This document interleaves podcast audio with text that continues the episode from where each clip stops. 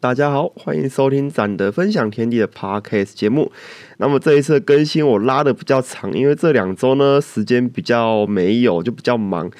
然后呢，最近啊也有很多新的影片素材在整理，所以说这一次 podcast 节目就拉的比较久一点。再加上呢，在上一次其实已经有录好一集 podcast 节目，但是呢，因为在上架之前录音的音档出了一点问题，后来就是没有把这个音档给上架。那么今天呢，我们要聊聊的话题啊，就是关于 SYN 最近大改版的 Macy 四百，它在三月六号已经热腾腾的上市发表了。今天呢，我们就来聊这台车。会想跟大家聊这台 Macy 四百呢，就是因为在之前它的前一代 Macy 四百 i 在刚上市之初呢，我就有去骑乘过。当时啊，S One 推出 Macy 四百 i 还有 GTS 三百这两台车，其实在当年都卖的相当的不错。尤其是 Macy 四百 i 呢，当年算是国产修旅羊这种长途修旅羊的一个呃当红的商品。然后呢，有很多的车主朋友就是入主了 Macy 四百 i 这台车。那到后来呢？S Y 还顺势推出了就是 Macy 六百 i 这台红牌车款，只是呢，Macy 六百 i 它的整个销售就没有像 Macy 四百 i 来的这么的畅销。那么到后来呢，其实各家厂牌他们也推出不同的商品来对应这个国产黄牌集聚，就变成现在大家所看到就是黄牌集聚大洋的战国时代了。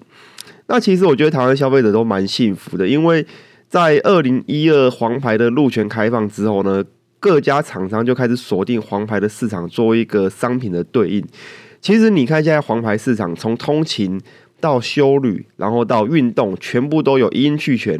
如果你要去通勤的，朋友们，你可以选择一个，或者是选择，呃，像 G Dink 这种车款。那如果说你是要比较运动一点，你可以选择像刺激，或者像 Macy TL 这种商品。那你要修旅的话，也有许多对应的商品，像是之前我帮他体验过的汉堡。不过当时我体验汉堡两百辆，汉堡四百我还没体验过。或者说像 Macy 四百 i 也是。那这一次呢，Macy 四百它在整个大改版之后啊。一甩过去 mac 四百 i 那一种纯粹的修女羊印象，整台车呢都做了一个蛮大的瘦身。那瘦身之后的 mac 四百啊，它的整个车子的主要的规格啊，我觉得就变得跟它的竞争对手蛮接近的。那这一次的 mac 四百，它有几个上色重点。首先呢，就是它的整个安全配备。ABS、TCS 都是标准配备，这个是要鼓掌的，因为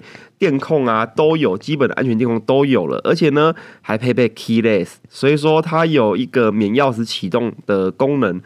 并且它也有全车的 LED 的灯系，主要的灯系都是 LED，像是定位灯、还有大灯跟尾灯都是 LED，那么牌照灯是不是这个就不确定了？还有前方呢，它也是 LED 的，最后呢就是。它的整个动力啊，也有做一个进步。它的最大马力有三十四匹，而且它的最大扭力有四公斤米，四点零三公斤米。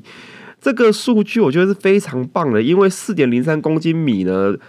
大家可能没有概念。呃，以同级对手来讲，它已经比运动著称的刺激四百还要来得好了。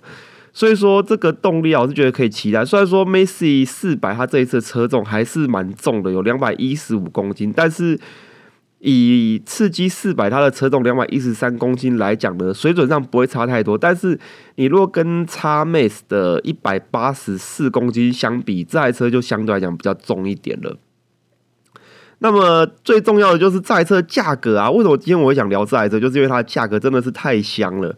S Y 所开出的预购价格只要十八万八千元，这个价格真的太香了。可以把这台四百 CC 的国产羊压在二十万以内呢？我觉得对于市场上啊，其他竞争对手来讲，是一个算是宣战的战鼓敲响了吧？因为呢，以目前市面上的对手来看，刺激四百同级距的直接就就刺激四百嘛，刺激四百它的售价是二十三万六。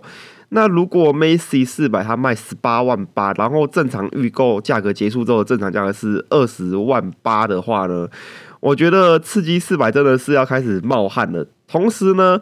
叉 M 三百我觉得也是影响很大的一个竞争对手。因为呢，以叉 M 三百来看呢，我觉得它是跟 Macy 四百比较接近的一个竞争的对手。怎么会这样讲呢？就是因为在车身的规格上面来讲啊，不管是长宽高还是轴距呢，刺激四百跟叉 M 还有 Macy 四百这几台车相比啊，叉 M 是跟 Macy 比较接近的，刺激四百反而是其中里面这三台车里面它的轴距是最长的，然后呢，车长啊也是最长的。刺激四百它的车长有二一二二呃二一九零这么长，那么。Macy 它是二二三零，然后叉 M 是二一八五，所以更正一下，最长的应该是刺呃 Macy 才不是刺激，我看错了，最长的是 Macy，车长最长的 Macy，但是轴距啊，轴距来看的话，像是 Macy 它是一五五零，然后叉 M 它是一五四零，那么刺激四百它的轴距呢，则是一五六五，所以说以整个规格来看呢。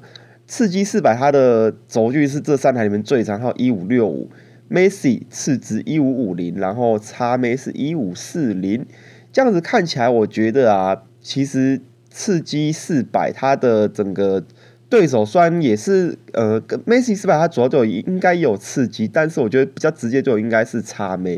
整个车子的设定来看呐，因为 Macy 四百在这一次瘦身之后，它整个车格跟叉 M 是最。接近的，然后呢，刺激四百还是比较一个运动羊的定位，所以说跟 Macy 还有叉 M 这种有点巡弋呃巡弋车的这种设定来讲的话，是有一点落差的。那 Macy 四百跟叉 Max 他们两台都是定位为一个轻修旅的这种巡弋车款，所以说它在舒适度上面都有一个很大的长风镜，然后呢。坐垫的宽厚程度也是蛮注重的。再来呢，我觉得 Macy 四百有个非常棒的地方，就是它的整个制动系统是赢过叉 Max 非常多的。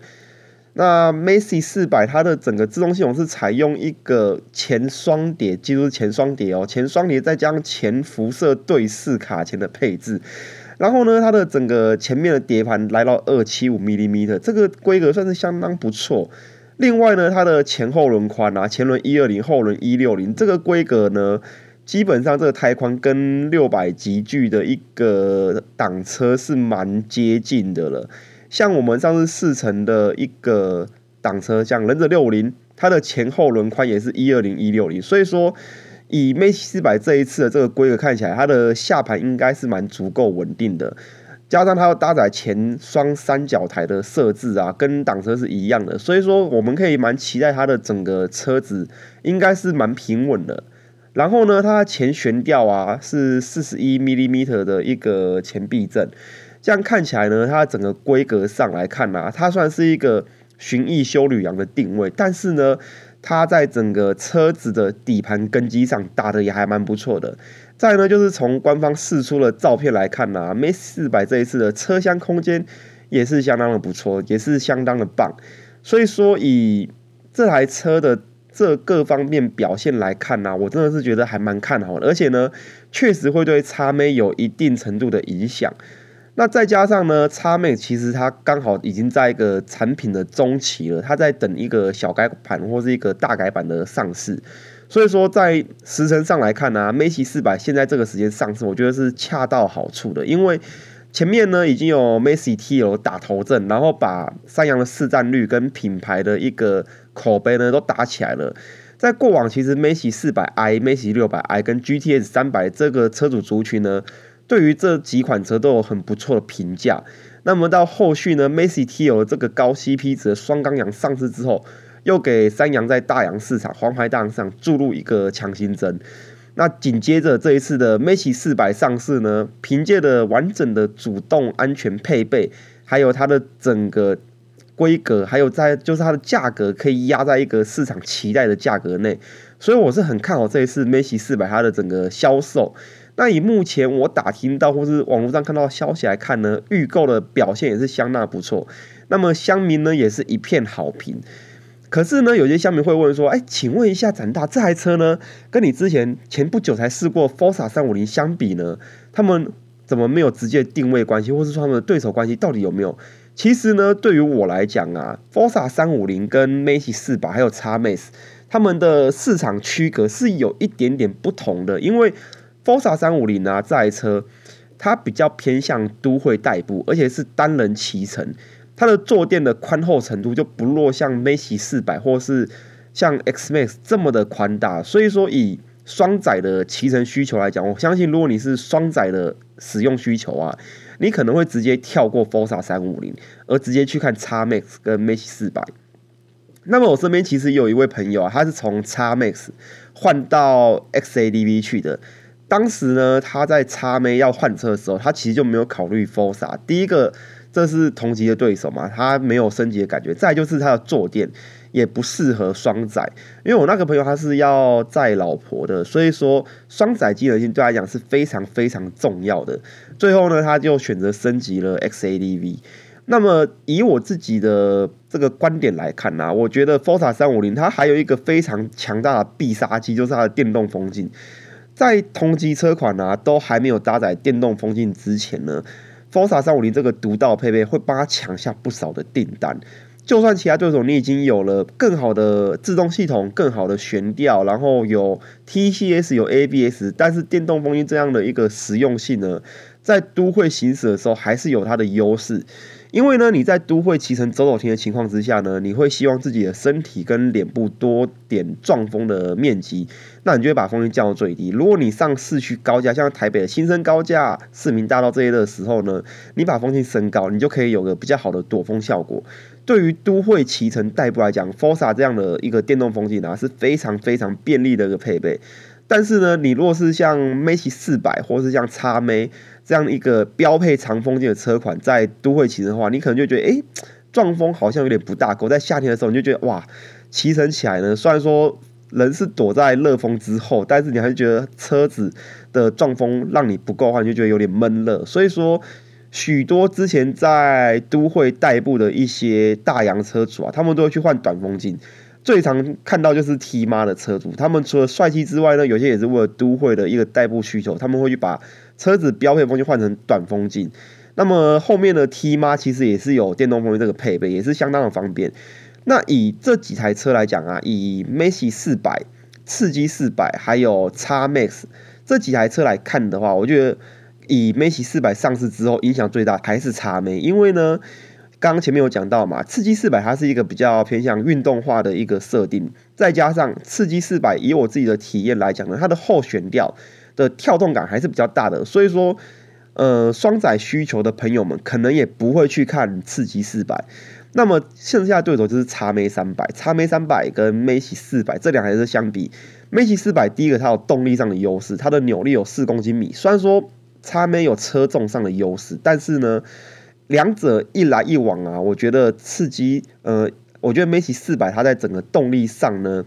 它的整个延伸性还是有排气量的优势，它的排气量比较大，在尾速的延伸性还是会比较好。在跑高速的时候呢，它在整个中段巡航的一个转速域来讲呢，我也是会觉得 Max 四百会比较好的。再加上车子如果比较重的话呢，在高架上面的一个稳定性可能也会比较好。另外呢，Max 四百要有双三角台设计，所以说我觉得这台车它的稳定性跟舒适度来讲，我是给予很高的期待。那么在最近呢，应该也会找时间去报名看这最近他们开出这个试乘会的空缺，应该是蛮可以期待的啦。那以我自己而言呢，国产黄牌羊，其实我从开始骑车没多久就开始开放，二零一就开始开放黄牌路权嘛，一直以来这样看过来啊。国产黄牌羊，我觉得其实跟进口羊来比啊，它都不会算太差。我只能说不会太差，我不是说会超过进口羊，因为呢，台湾的速可达技术其实是相当不错的，这点是必须要承认的一个事情。就是大家不要觉得说，哎，国产就是烂，国产就一定不好。其实你看台湾的国产速可达，在国外啊，在欧洲其实卖的相当不错的。所以说，以国产羊的这个这个范畴来看呢，我是觉得蛮看好的。再加上，其实我自己骑过的黄牌羊，不管是韦斯牌的 GTS 三百啊，还是呃雅马哈的叉 M T 吗？还是说你看像 Honda 的 Forza，或者像 Suzuki 的汉堡六零，哎，汉堡六零是红牌的，汉堡汉堡家族两百跟六零我都骑过。其实以这样子比较下来呢，我自己是觉得国产技术是没问题的，尤其是单缸羊的部分啊，国产玩单缸玩这么久，虽然大家常笑说怎么又是单缸，但是国产的单缸玩久了啊，真的是有玩出一点点心得，或者玩出他们一点技术的根基。那以单缸羊来看的话呢，过往的许多产品，像是光阳的 KCT，或者像当塔三五零。刺激四百，Macy 四百，GTS 三百，这些车款呢，我觉得骑过之后都是相当不错的车子。所以这一次 Macy 四百出来呢，它打出一个叫做“寻意劲旅”的一个呃 slogan，我觉得是它可能就是想要两边的客群都想要，他想要修旅的客群，他也想要一个通勤代步的客群。所以说这一次 Macy 四百呢，它的整个车子的尺码就往下缩小了一圈。不再像以前的梅西这么的肥大，让大家看就觉得哇，这台车好巨大，身躯庞然大物这样子。这一代的梅西四百整个利落许多，而且线条上呢也变得相当的有型。那么大灯上来讲，我觉得比较可惜就是它的灯美啊，还是采用那种一颗一颗粒粒 分明的 LED 灯美，而不是采用光条式的设计。那我觉得之后啦，小改版可能可以改成光条式设计。另外呢，我觉得很可惜就是。它没有像是呃 D R G 那样子，或是 F X 那样子，把日行灯整合方向的那个设计真的是蛮酷炫的。它方向灯还是分离在外，这个我是觉得有点可惜的。因为以 m a c 四百这个车头的面积来看呢，啊，可以在车灯上做的文章有很多，但是这一次车灯的造型来讲，我觉得相对来讲是比较呆板一点的，没那么的利落帅气。好，那以上呢就是这一次展的分享天地的 par case 了。如果说对这台车有兴趣的朋友们呢，欢迎也在底下留言一起讨论哦。我们这次的节目就到这边，我们下次见，谢谢大家，拜拜。